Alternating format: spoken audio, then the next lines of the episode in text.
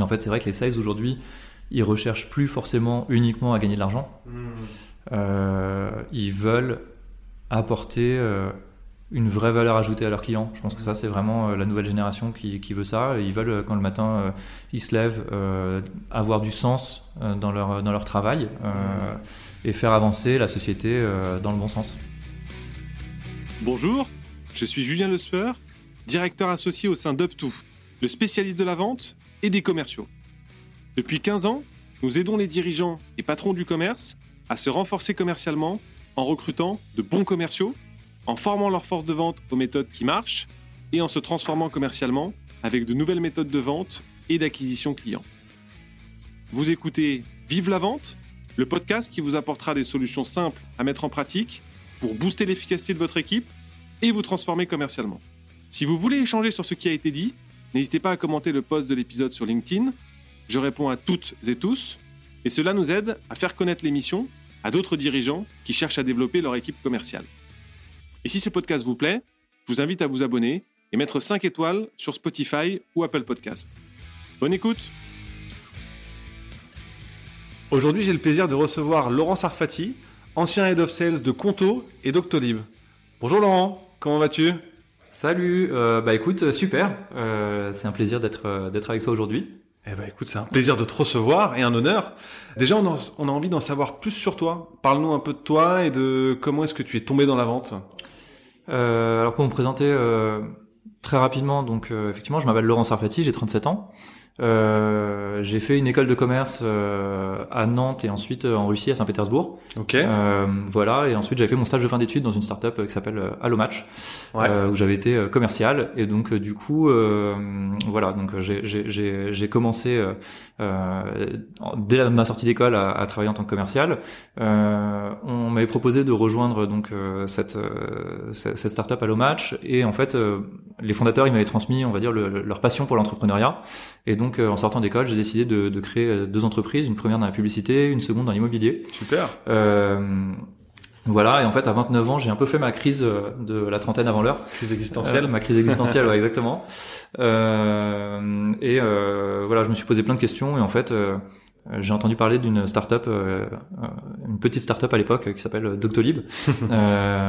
et ça m'a tout de suite parlé parce qu'en fait, mes parents sont dentistes, et donc je les ai vus bah, pendant toute toute leur carrière euh, de dentiste prendre des rendez-vous euh, sur leur agenda papier avec un cahier et un crayon. Euh, et, et, et voilà. Et donc, euh, bah, en fait, tout de suite, ça m'a parlé. J'ai décidé de tout plaquer, de rejoindre l'aventure Doctolib. Donc, euh, j'étais 15e employé euh, chez, chez, chez Docto. On était Ah ouais. tous. euh, ouais, ouais. C'est, c'était vraiment le, le tout début, les premiers bureaux. Euh, j'ai commencé en tant que commercial terrain Ok. euh, pendant un an. Donc, euh, je me suis euh, occupé, on va dire, d'évangéliser les premiers médecins euh, pour voilà pour s'inscrire sur la plateforme de, de, de Doctolib. Et puis, au bout d'un an, euh, on, on m'a proposé de créer mon département commercial. En Ouais. j'avais été le, le- voilà le meilleur sales de l'année, donc on m'a dit bah écoute, euh, crée ton département commercial. Et en fait, je m'étais rendu compte euh, que je perdais beaucoup de temps en tant que sales terrain, bah, justement dans les transports. euh, et, et- et je me suis dit bah tiens.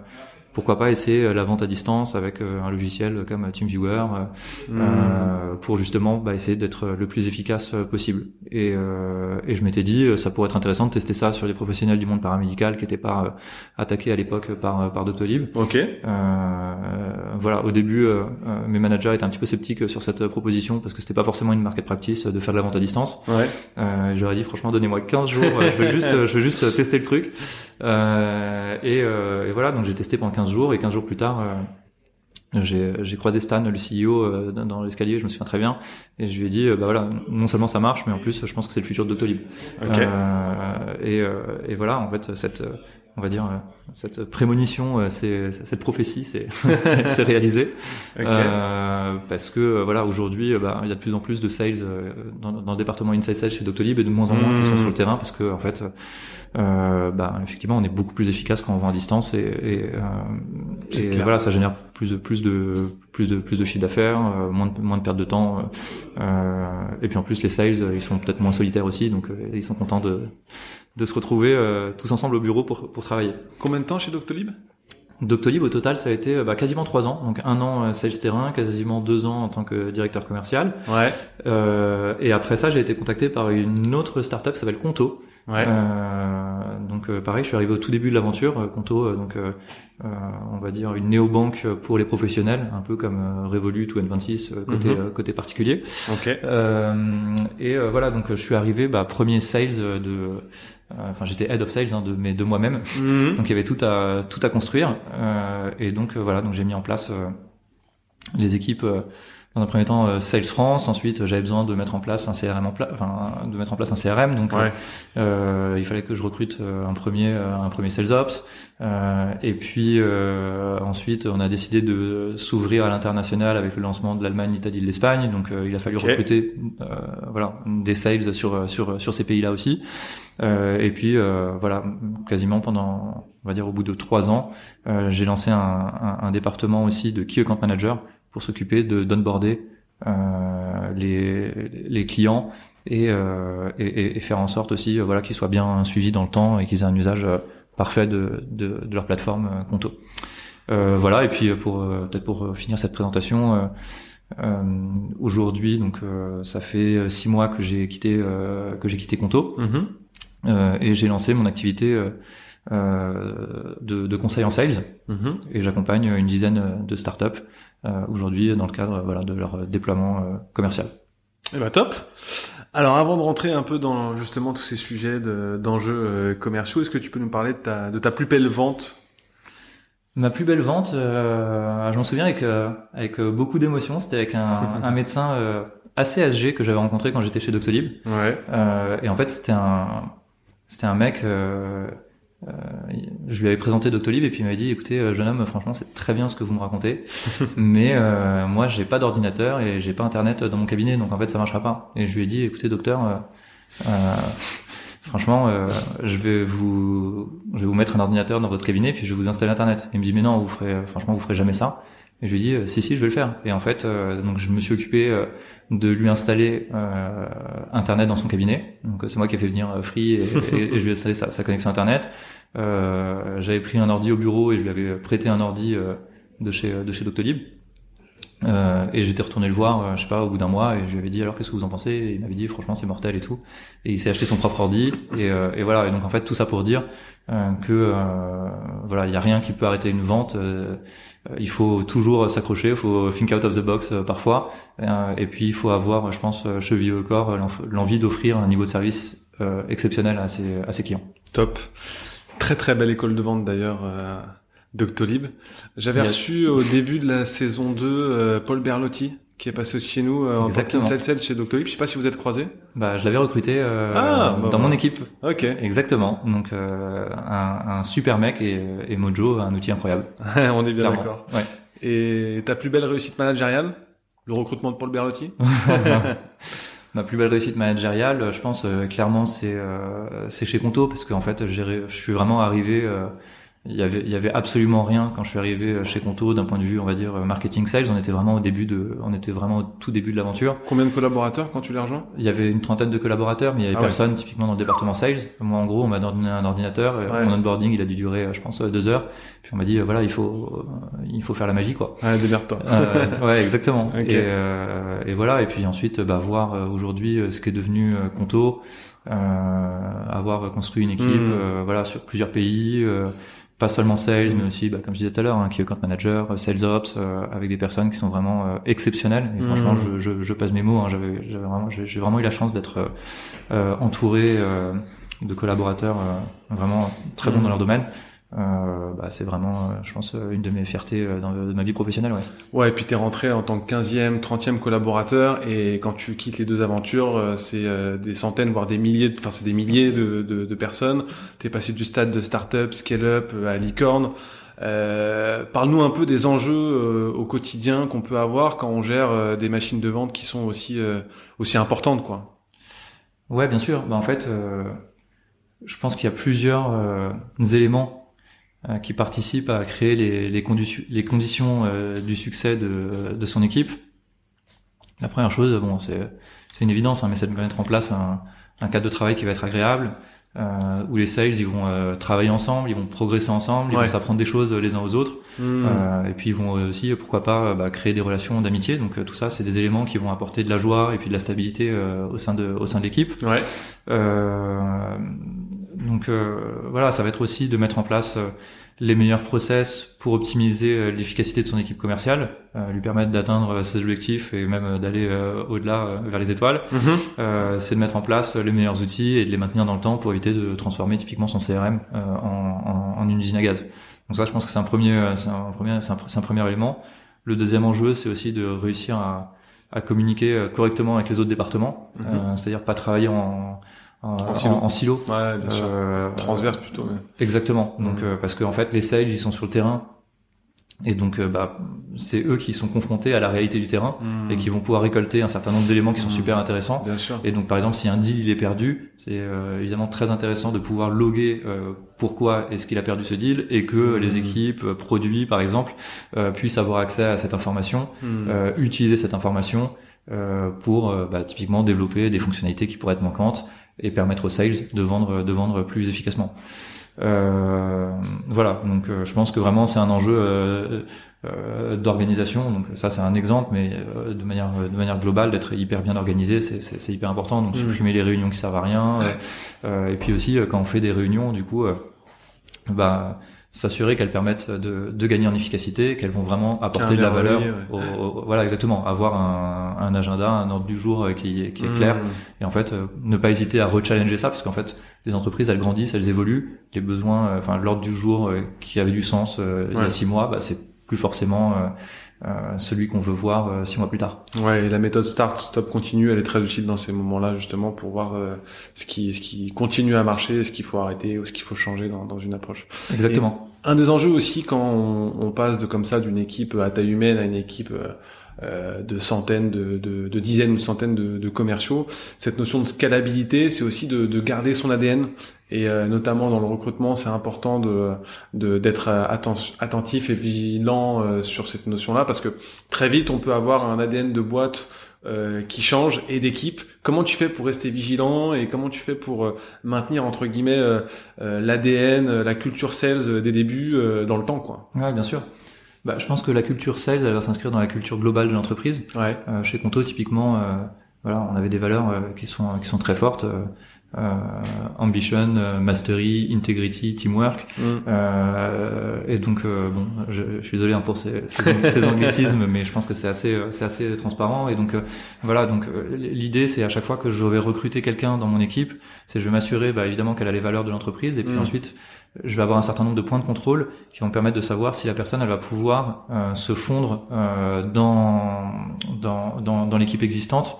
Euh, et, et voilà, elle prendre du plaisir à rejoindre euh, l'équipe existante. Est-ce que voilà, on, on- est aligné sur sur les valeurs? Est-ce que c'est quelqu'un qui est, qui est euh, chaleureux, lumineux, souriant, euh, qui a envie de, de qui est team player aussi, euh, qui va avoir envie de qui va avoir envie de partager? Mm. Donc voilà, c'est c'est le genre de point de contrôle que je vais avoir euh, quand je vais recruter quelqu'un. Et puis évidemment aussi, je, je vais faire rencontrer ce candidat euh, à certaines personnes de l'équipe. Euh, pendant euh, ce qu'on appelle un fit interview, donc un entretien pour euh, pour sentir si le courant euh, passe fit, ouais. exactement si la culture elle, elle, fit ou pas. Ouais.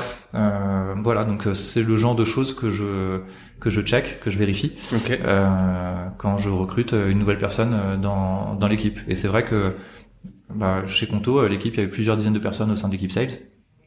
Et, euh, et tout le monde était presque quasiment copains, quoi. Euh, Mm. c'est- C'était hyper chouette, par exemple, de, de, de voir euh, mon équipe partir tous ensemble à Marrakech. Ils sont partis Ouais. euh, euh, passer trois jours à Marrakech tous ensemble, trois jours ou quatre jours. Et franchement, euh, ouais, c'est une, ça c'est ça, c'est Sans que la vraiment- boîte soit à l'initiative du. sans que la boîte soit à l'initiative, c'est parce qu'ils sont vraiment devenus Ouais, copains. c'est trop bien. Et donc réussir à créer un groupe comme ça et, et les voir s'éclater et en même temps performer hyper bien sur Ouais. le terrain, bah c'est vrai que ça c'est euh, c'est- quasiment ce qu'il y a de plus beau quoi. Ouais, c'est une vraie réussite. ouais. Ok, on va rentrer dans, dans un moment fort euh, de ce podcast et euh, dans ce que j'appelle euh, la zone de génie. Et en fait, ta zone de génie, c'est euh, d'emmener tes collaborateurs avec toi vers un cap. Hein. c'est c'est vraiment de les motiver, c'est euh, de les faire bosser sur euh, leur mental de gagnant. Euh, clairement, c'est ce que euh, chaque leader a besoin de bosser. Et j'ai envie de te demander, c'est quoi ton secret pour euh, pour motiver tes commerciaux? Est-ce que tu as des tips à partager pour fédérer tes équipes, euh, créer un espace de travail qui soit euh, qui soit productif et et euh, vraiment agréable, comme tu le disais tout à l'heure? Bah, je pense qu'il y a plusieurs éléments de réponse euh, à cette à cette question.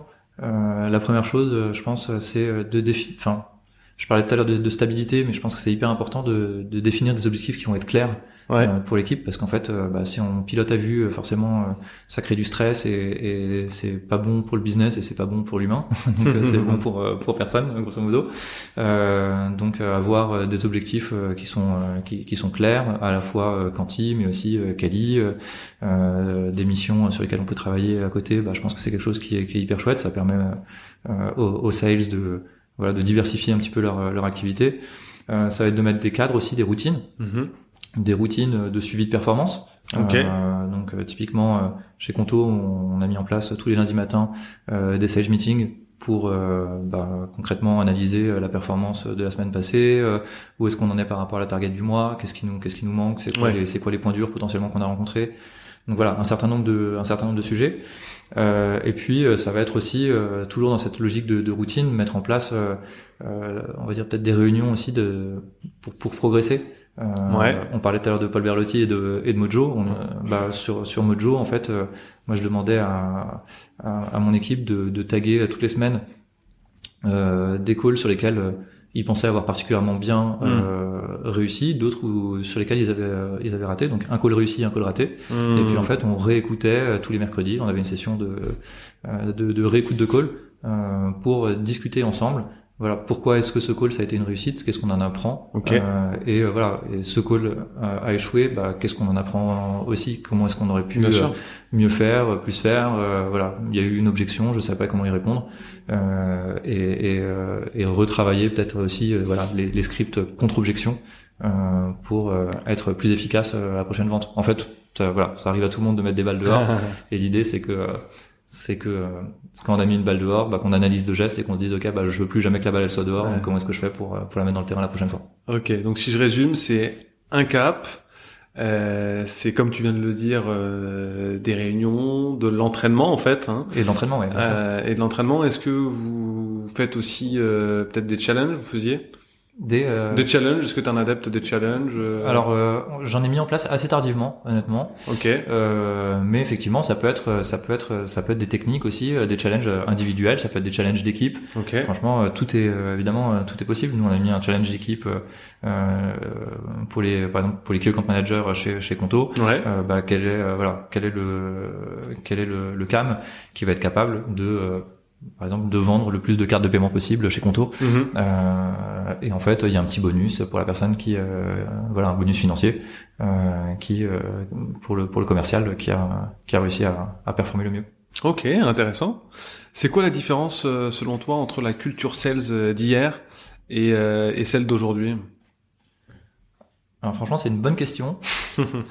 euh, je suis pas su- forcément suffisamment vieux euh, pour savoir euh, exactement ce que c'était la culture sales euh, d'hier. Non mais tu me vois venir un peu le commercial à la papa. euh, Ouais, bien sûr. Non, non, mais euh, bon voilà, je vais. Alors forcément, je risque un peu de- d'extrapoler peut-être euh, euh, sur les idées reçues qu'on peut avoir en tête au sujet des sales de, de l'époque. Euh, ce qui est certain quand même, euh, c'est que l'arrivée d'Internet, euh, ça a entraîné un énorme changement de paradigme, surtout on va dire pendant les, les quoi les, les dix les dix dernières années. En gros, avant, euh, les sales, ils étaient plutôt sur la route, euh, sur le terrain. Maintenant, ils sont de plus en plus euh, sédentaires, à faire de la vente à distance euh, grâce à, à des, des outils de, de, de visioconférence. Mhm. Euh, avant, les sales, ils n'avaient pas forcément d'outils pour progresser. Donc Ouais. euh, aujourd'hui, euh, bah, les calls, ils peuvent être enregistrés, ils peuvent être réécoutés pour, bah, comme on disait tout à l'heure, hein, apprendre de, de, de ses erreurs, mais aussi de ses, de ses succès pour, pour, euh, pour s'améliorer. Euh, je dirais aussi que les sales, avant, ils étaient peut-être un peu plus euh, individualistes. Ils gardaient leur type de vente Mhm.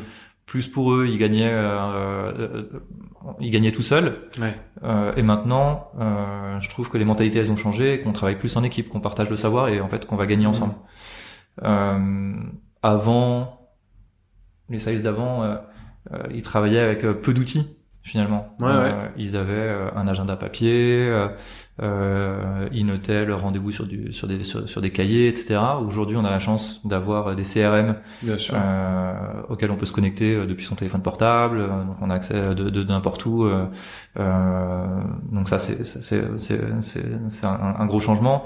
On a des outils type YouSign, DocuSign qui permettent de de signer des contrats, Accélérer, ouais, c'est clair. d'accélérer la signature de contrats. on va avoir des, des outils comme Notion, Aircall, qui permettent d'être onboardé en tant que sales plus rapidement et puis de, du coup de, de, de continuer à se à se former en, en continu.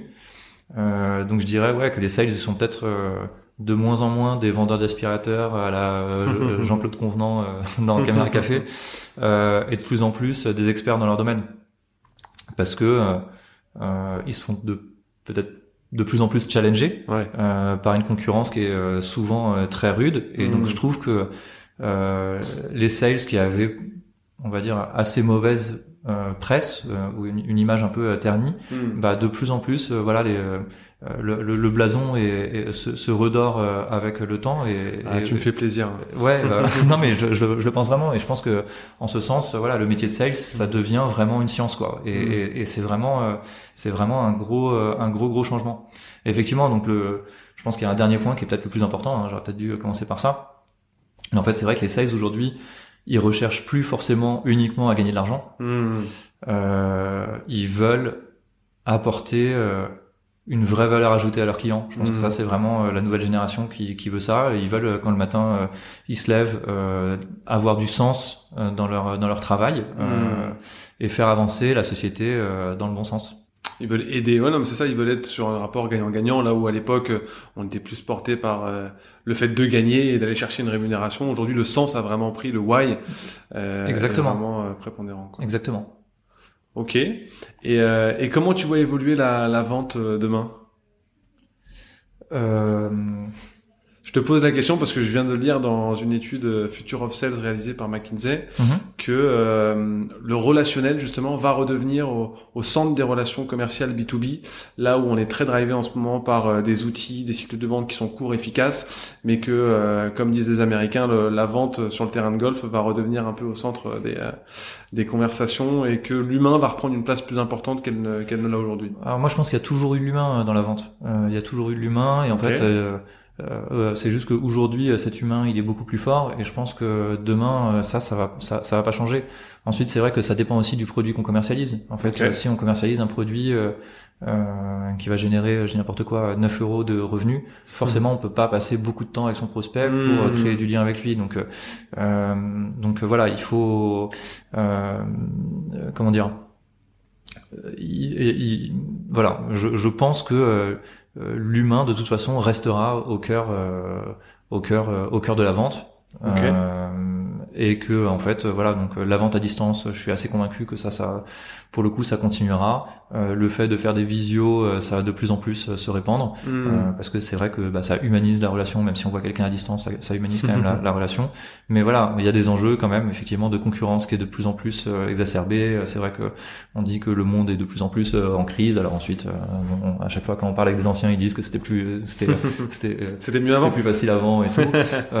Bon en fait voilà donc donc euh, je pense pas que ce soit euh, oui c'est la crise mais il y a toujours eu des crises et, en fait on n'est pas tellement plus en crise qu'avant. Euh, ouais. faut pas faut pas dramatiser du tout. c'est aussi là qu'on voit les bons. Hein. Ouais exactement. C'est juste qu'en fait on se professionnalise et, et, voilà et je pense que la vente la vente elle va continuer de se professionnaliser et que ce que j'ai pu connaître chez Conto ou chez Doctolib bah, c'est ce vers quoi les entreprises on va dire plus traditionnelles vont vont tendre. Ok. Euh, Est-ce que c'est plus dur de vendre en ce moment qu'il y a 10 ans, 15 ans, 20 ans, selon toi? Bah, je vais te faire une réponse qui est peut-être euh, euh, une réponse assez nuancée. Ouais. Euh, je pense que d'un côté, c'est vrai que c'est plus dur qu'il y, a, qu'il y a 20 ans parce que bah, peut-être que les gens sont plus regardants, surtout en période de crise, euh, au niveau euh, financier. Hmm. La concurrence, bah, on en a parlé, hein, elle, est plus rude. C'est clair. Euh, et puis les gens, ils restent quand même très méfiants par rapport aux sales. Ouais. mais d'un autre côté, je pense que c'est aussi plus simple. Euh, qu'avant parce que voilà on est mieux formé mieux préparé au métier de sales hmm. et puis on a des meilleurs outils qu'avant donc euh, voilà donc euh, c'est c'est c'est une réponse de Normand que je ok et tu me disais aussi en préparation que la recommandation c'est un un canal d'acquisition sur lequel euh, vous étiez très fort euh, à la fois chez, chez Conto mais aussi chez, Doctolib euh, Ouais, bien sûr. En fait, la recommandation, c'est vraiment un, un, outil de génération de leads qui est super puissant et que, que parfois les, les, les entreprises sous-estiment. Euh, quand je suis arrivé euh, chez Doctolib, en fait c'était encore une fois hein, c'était le début de l'aventure. Et donc euh, il n'y avait pas beaucoup de leads entrants, il y en avait vraiment quasiment pas. Et donc il fallait faire de la chasse. Et en fait Hmm. faire de la chasse dans le dur c'est quelque chose qui est hyper difficile. Hmm. Et en fait les premiers clients qui m'ont fait confiance euh, Ok. c'était des chirurgiens urologues euh, dans le dans le 17e arrondissement de Paris. Et en fait euh, donc ils m'ont fait confiance et puis bah, je leur ai demandé s'ils avaient pas d'autres copains. Et donc ils m'ont recommandé à des copains à eux qui étaient aussi chirurgiens urologues et gynéco. Et donc en fait je suis devenu un peu le professionnel des, des urologues et, et, et- et des gynécos de, l'ouest de l'ouest parisien. Euh, parce qu'en fait il y a un effet de réseau qui est super qui est super fort avec la recommandation. Ok. euh, et qui marche voilà qui marche très fort. Et puis en fait voilà quand on dit bah voilà votre confrère il m'a donné votre numéro de téléphone euh, il est super fan de, de, de, de nos services et il pense que ce serait intéressant euh, qu'on puisse se rencontrer euh, bah forcément en fait ça va créer un lien Génial. euh, qui qui voilà qui est propice au qui est propice au business et donc évidemment ce que euh, ce que je faisais chez Doctolib je faisais la même chose chez Conto euh, auprès de auprès de mes clients euh, parce qu'en fait euh, par exemple chez Conto c'était plutôt des CFO d'entreprise Ouais. et les CFO, bah, ils connaissent aussi d'autres CFO. Et en fait, euh, Hmm. ils- en, en général, euh, ils vont être curieux de et, et- et vont avoir envie euh, de mettre en place euh, ce que leurs confrères, enfin les outils que leurs confrères ont, ont, ont mis en place. Et donc, euh, donc c'est en ça que c'est en ça que ça peut être euh, un canal euh, d'acquisition euh, super intéressant. Finalement, c'est quoi selon toi une, une machine de vente optimale qui fonctionne bien? Qu'est-ce qui te fait dire quand tu regardes les chiffres d'une machine de vente que les KPI sont les bons et que, que ça marche bien? Et d'ailleurs, tu surveilles quoi comme KPI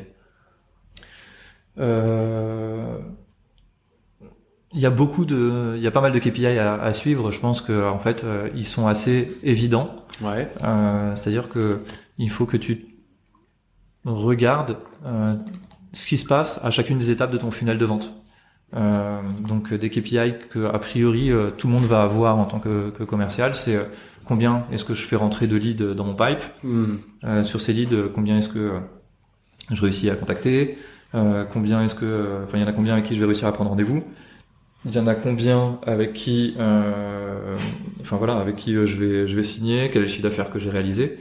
Et puis un élément que euh, peut-être trop souvent les gens oublient, c'est euh, l'enjeu de lead time. C'est comment est-ce que je fais pour faire en sorte bah, que mon cycle de vente soit le plus, le plus court possible, à la fois pour moi en tant que commercial, pour euh, bah, euh, être, être plus efficace et maximiser mon chiffre d'affaires Hmm. et euh, pour euh, mon client parce qu'évidemment euh, bah, j'ai envie de pouvoir le servir le plus rapidement possible parce que le- je sais que Mm. le produit que je lui vends c'est un produit qui va lui lui simplifier la vie qui va lui faire gagner du temps qui va lui faire gagner de l'argent enfin en fonction du produit qu'on qu'on qu'on qu'on vend Euh, et donc euh, donc voilà donc j'ai envie aussi de, de pouvoir le servir le plus vite possible Ok. Ok. Donc surtout les taux de conversion, euh, les taux de churn aussi, peut-être? Ouais, le churn, bien sûr. Euh, alors, c'est pas tant le churn que le, le ce qu'on appelle le NPS, le Net Promoter Score. Ouais. Euh, savoir en fait si les clients ils sont euh, satisfaits ou pas. Euh, parce Ok. que euh, parce qu'il y a certains clients, euh, parfois il y a des il y a- des entreprises qui vont vendre et qui vont vendre avec de l'engagement sur un an, deux ans, trois ans.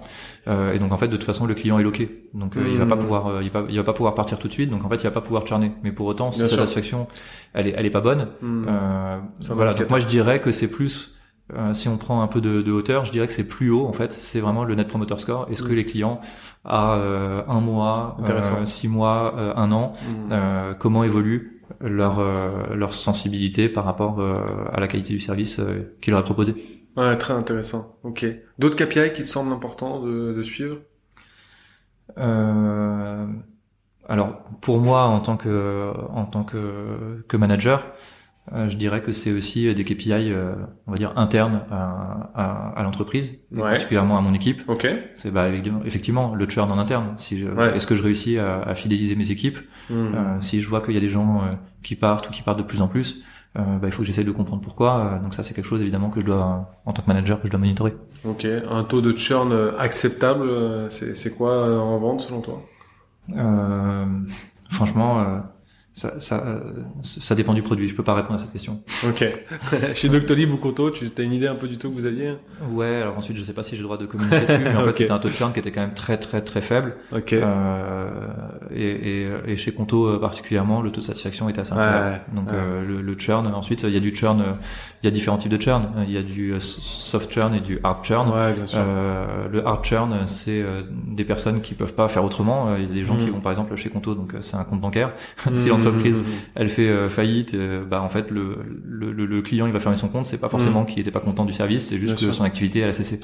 Euh, et puis ensuite il y a euh, l'autre un autre type de, de, de churn pour lequel là pour le coup on aurait pu faire quelque chose. Et donc il faut bien euh, dissocier euh, les clients qu'on aurait pu sauver Ok. euh, de ceux qui de toute façon étaient euh, insauvables du fait de facteurs qui, qui, qui sont qui sont externes.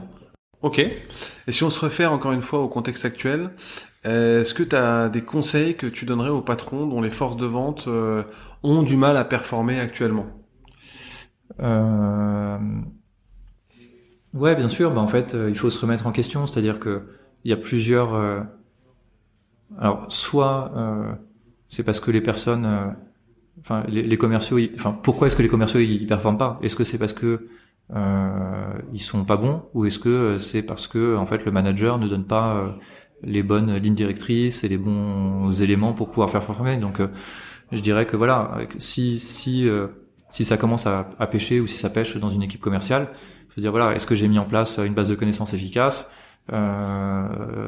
qui va être collaborative où tout le monde va pouvoir participer et, et- et en fait qui va permettre aux sales de s'entraider et de et de d'aller chercher du gain euh, euh, au, au quotidien. Euh, Est-ce que de sales kit en fait, ce que tu appelles un sales kit Ouais, euh, ouais, exactement. Une, enfin, nous, ce qu'on appelle euh, chez Conto une, une Bibliothèque. bible, une bible sales, Ok, euh, sales la, Bible. la sales bible. Ok. Mais voilà, donc avec euh, des scripts de vente, des scripts d'objection, sûr. euh, Des pitchs. des, des, des pitchs, des informations sur le marché, sur les compétiteurs, voilà, un, certain nombre de choses. Euh, donc, est-ce que les sales, je leur mets à disposition ce genre d'éléments pour qu'ils puissent être performants? Ok. Est-ce que je leur mets en place des outils pour leur permettre d'être performants? Est-ce que je leur ai mis en place un CRM efficace? Ok. euh, qui va permettre ben, notamment une bonne circulation de l'information euh, euh, euh, au sein de l'entreprise, qui va permettre euh, aux sales de pas se marcher sur les pieds et de dispatcher correctement les leads entre euh, entre les uns et les autres. Euh, Est-ce que j'ai mis en place des objectifs clairs, Mhm. euh, des objectifs qui sont ambitieux mais en même temps atteignables, donc qui vont leur permettre de travailler euh, on va dire au bon rythme sur les sur les meilleurs sur les, sur les meilleurs leads possibles. Donc euh, voilà, le manager, le management de manière générale a de grandes responsabilités euh, sur la performance de son équipe. Donc on peut pas forcément le réflexe qu'on peut avoir, c'est de dire ah bidule, euh, euh, il est nul, Euh, mais en fait euh, non, euh, la personne elle est pas nécessairement nulle, c'est peut-être juste qu'elle a pas forcément les moyens euh, pour Hmm. pour y arriver. Et donc c'est la responsabilité du manager de se remettre en question et d'essayer de voir comment. Qu'est-ce qui manque en fait euh, aux, aux contributeurs individuels pour qu'ils puissent euh, s'améliorer au fil du temps. Ok, donc avoir une boîte à outils qui soit vraiment la plus complète euh, euh, possible. Exactement. Euh, tu donnes, enfin là, là, concrètement, si tu dois donner un conseil, euh, un conseil que tu donnerais à la grande majorité des patrons qui commencent leur transformation commerciale, par quoi commencer en fait? Bah, je pense que c'est vraiment par la base de connaissances. Ok. Euh, parce que, enfin, si je prends mon exemple personnel, ouais, ouais. euh, quand je suis arrivé chez Conto, euh, bah, j'étais tout seul dans le département commercial. Et donc, euh, mais en fait, dès le premier jour, dès mon premier rendez-vous commercial, euh, j'ai été confronté à la réalité du terrain. J'ai appris un certain nombre de choses. J'ai euh, vu les objections qu'on m'opposait. Et donc, euh, quand je suis rentré, euh, enfin, dès, dès que je sors du rendez-vous, je, je, je vais, noter en fait les objections que j'ai rencontrées. Et puis, Mm. je vais réfléchir, je vais méditer, je vais me dire, ok, bah, qu'est-ce- quelle est la meilleure façon de répondre euh, à cette objection euh, mon rendez-vous de vente, euh, s'il n'était pas bien ficelé, je me suis dit ok, bah comment est-ce que je vais pouvoir euh, peut-être mieux euh, structurer mon script commercial euh, pour pour mieux performer la prochaine fois. Et donc petit à petit, en fait, moi qui suis arrivé et j'avais pas euh, nécessairement, bah, il y avait pas de, de sales bible au moment où je suis arrivé, je me suis dit bah comment est-ce que je vais faire pour créer cette sales bible et pour faire en sorte que les prochains qui arrivent euh, dans mon équipe Hmm. euh, bah, ils soient pas euh, aussi, euh, on va dire, dépourvus que moi au sûr. début et qu'ils puissent surtout être performants le plus rapidement possible. Ok, ok, hyper intéressant. Est-ce que tu as justement deux trois outils que tu trouves waouh et que tu recommandes à nos auditeurs? Euh, ouais, euh, alors je vais pas être forcément hyper euh, hyper original. Hein. Salesforce pour le CRM. Ok. Euh, ensuite, euh, voilà, c'est c'est c'est c'est la grosse artillerie hein, Salesforce. Donc euh, Hmm. ça dépend aussi du nombre de leads qu'on a qu'on a traité, du nombre de marchés sur lesquels on est. Donc euh, parce que c'est c'est évidemment un outil qui est extrêmement puissant, euh, extrêmement paramétrable, mais qui peut euh, très vite euh, devenir une usine à gaz. Donc faut faire un peu a- a- attention au CRM qu'on va qu'on va choisir. Euh, mais moi Salesforce, bah, c'est celui que j'ai connu chez Doctolib et chez Conto Ok.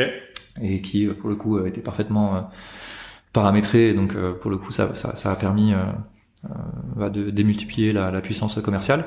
Euh, Notion que j'aime beaucoup aussi, Mhm. euh, qui est un outil du coup collaboratif euh, sur lequel on va pouvoir bah, créer justement partager un certain nombre de, de, de best practices, de, de partager des documents. Euh, et puis Mojo dont on parlait tout à l'heure décidément. Euh, J'espère que Paul Baralotti m'enverra euh, goûter les champagnes à l'issue de ce Tu podcast pour avoir la promo de son euh, de, de, de son super logiciel. Mais c'est vrai que c'est un super logiciel. Ok. Euh, voilà donc euh, Mojo qui permet de de réécouter les moments forts euh, d'une vente Hmm. euh, et du coup de de voilà de progresser. Ok. On arrive euh, aux, aux dernières questions de fin. Mhm. C'est quoi le meilleur conseil qu'on t'ait déjà donné? Euh, c'est vraiment euh, une phrase de, de, de Steve Navi, donc qui est cofondateur de Conto, Ouais. euh, qui m'a coaché euh, pendant euh, pendant un temps euh, Mhm. chez, chez, chez Conto. J'ai eu la chance de, de l'avoir en tant que mentor euh, pendant quelques sessions. Ok. Et il m'a dit une phrase qui m'a vraiment marqué, c'est euh, ce qui est important, Laurent, c'est de faire de la lumière euh, et pas de la chaleur. Euh, et donc au début, je lui ai dit, bah, Steve, qu'est-ce que ça veut dire? Il m'a dit, voilà, euh, médite un petit peu là-dessus. Et en fait, euh, cette phrase, elle est hyper puissante. Moi, je sais qu'elle a eu un impact euh, très important, euh, fois dans ma vie professionnelle, aussi dans ma vie euh, personnelle. Mais en gros, euh, le message que, que, que, que je vois derrière ça, c'est euh, comment est-ce que je fais pour euh, pas gaspiller mon énergie inutilement? Comment est-ce que je fais pour, euh, euh, en utilisant le moins d'énergie possible, euh, faire le plus de lumière possible, être le plus productif possible, être le plus efficace possible? Euh, et donc euh, voilà, donc ça s'applique évidemment dans le business, mais ça s'applique Mm. aussi euh, dans, dans la vie, dans la vie de, de, de tous les jours. Quoi. Donc euh, c'est vrai que cette phrase, je pense que euh, je l'accrocherais bien euh, au-dessus de ma cheminée en, en lettres d'or, euh, comme comme dirait euh, l'avare de, de Molière. Ok, super. Euh, Est-ce que tu, tu as justement euh, un ou deux ouvrages euh, à recommander à nos auditeurs qui t'ont inspiré? Euh, ouais, bien sûr. Euh, bah, je vais vous donner le- les deux livres en fait euh, qu'on qu'on lisait euh, à la fois chez Doctolib et chez Conto. Moi, quand je suis, euh, quand j'étais chez, chez, chez Doctolib, on distribuait euh, une entreprise qui s'appelle l'entreprise du bonheur. euh, de Top. Tony Sier, Ouais. euh, qui est l'ancien, euh, enfin qui est le fondateur de, de, de Zappos. Ok. Euh, et donc euh, qui parle notamment euh, de cette culture du service exceptionnel qu'on a envie de délivrer à nos clients euh, et que j'ai trouvé fantastique. Euh, et euh, un deuxième livre, c'est Learning to Scale, donc euh, apprendre à, à, à faire grandir son business, à scaler son business, euh, de Régis Medina, qui est le le coach euh, lean euh, de bah, justement de Steve Anavi et euh, d'Alexandre Pro, donc qui sont Top. les deux cofondateurs de, de, de Conto. Ok. Euh, et voilà, et donc euh, c'est plus une initiation euh, euh, au, au, au lean, et je pense que c'est vraiment deux livres qui m'ont qui m'ont marqué très fort dans mon dans mon parcours euh, professionnel. Super. Et ben merci beaucoup Laurent. On mettra les deux ouvrages euh, à disposition dans les commentaires et sur le site pour que bah, nos auditeurs puissent les, les lire et, et nous faire leur feedback. Avec plaisir, Et ben merci beaucoup Laurent et puis euh, au plaisir et, et vive la vente. et vive la vente.